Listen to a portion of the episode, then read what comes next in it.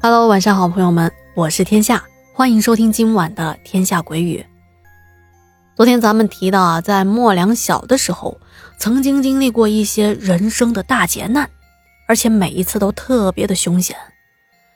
在他遭遇第一次人生大劫的时候，包括他的家里人呢，并没有往灵异这方面去想。可是这三十来年过去了。莫良在梳理自己的这些事情的时候，却不免觉得背后发凉啊。那现在啊，我们先来说说他第一个人生的大劫难。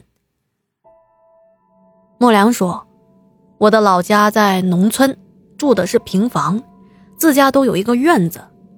那时候啊，院子都会留一块空地，没有打水泥，专门用来种点蔬菜之类的。”我家菜地的周围是用成年人小拇指粗细的钢筋焊接成的这种围栏围起来的，但是栏杆两端并不是很平整，就其中有块地方啊，露出了一条钢筋没有锯掉，就是这条突出的钢筋，差点要了我的命啊！那个时候我大概是四五岁吧，刚上幼儿园。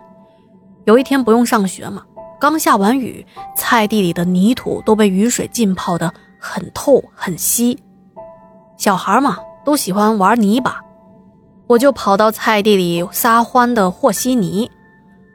当我玩够了，起身要往外走，快到栏杆出口的时候，突然脚底一滑，直愣愣的摔了出去。我眼看着自己的身体不受控制的朝着那根露出来的钢筋扑了过去，当时吓得啊眼睛一闭。在这个过程中啊，我应该是下意识的歪了一下头，但是整个人还是直接的撞到钢筋上去了。当我从地上爬起来，只是觉得头很疼，然后就感觉到有热热的液体从脸上流了下来，并且滴在了衣服上。看到流了这么多的血，我立刻嚎啕大哭起来。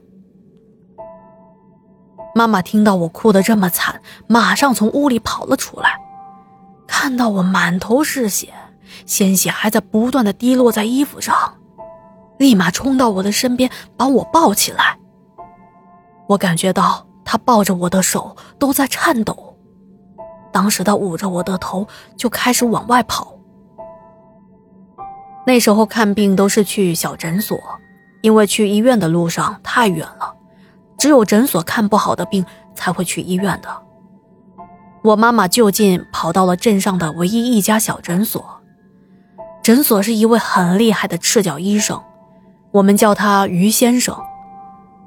我们当地人啊，有什么不舒服都喜欢来到这个诊所找这个于医生看病。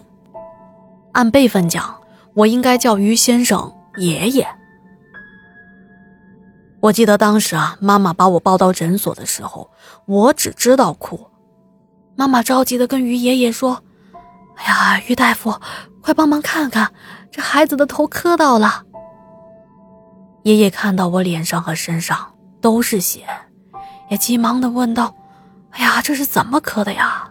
来，我看看。”当妈妈把沾满血的手。从我的头上拿了下来，爷爷看到伤口之后，立马变了脸色。他脸色凝重的，赶紧找出了消毒包扎用的东西，把我拉到他的身边，一边查看着伤口，一边喊我的名字：“小梁，疼不疼啊？现在是什么感觉呀？”这时候我已经不哭了，并不是伤口不疼了，而是被爷爷的白大褂给镇住了。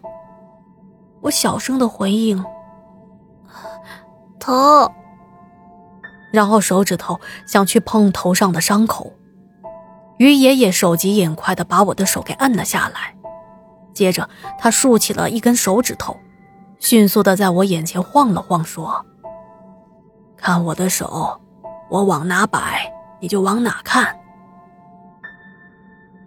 他观察了我一会儿，转过头对我妈妈说：“哦，没事儿，神志没什么问题。”接着他就替我包扎伤口什么的，并嘱咐妈妈：“回家后别让孩子碰到伤口，这个地方啊也不能沾到水，一定要按时的吃消炎药，注意饮食。过两天再来换药。”回家以后，我妈妈一直没告诉我我的头是什么情况，可能她觉得即使跟我说了，我也听不懂吧。不过我一直挺听话的，在恢复的过程中，哪怕这个伤口有时候会疼会发痒，我也没有用手去碰它。第二次去诊所换药，当于爷爷帮我拆开纱布，我从诊所的镜子里看到。在我左边额头上，有一个像我的手指粗的洞。可能当时我还小吧，看到之后并没有觉得害怕，因为当时也没那么疼了。接下来换过了几次药，伤口的皮也长合上了，但是很明显啊，那个地方是凹下去的，应该是皮下的肉还没有长好。于爷爷说问题不大。以后不用换药了，就用创可贴贴着就行。但是千万不能随便的去碰它。于是每天我就照着镜子，看着自己额头凹下去的地方，慢慢的长平了。《神医喜来乐》这一部电视剧，估计很多八零后、九零后的小伙伴都听说过吧？在我看来啊，这位于爷爷就像喜来乐那么厉害。很多常见的不值钱的药材，在他的手里就能变成救命治病的良药。因为听说啊，我爷爷当年就是因为误食了河豚鱼中了毒，当时已经快不行了。当于爷爷赶到我们家，只是用了几样很常见的东西，就把我爷爷给救回来了。所以说，我们家还欠着他的恩情呢。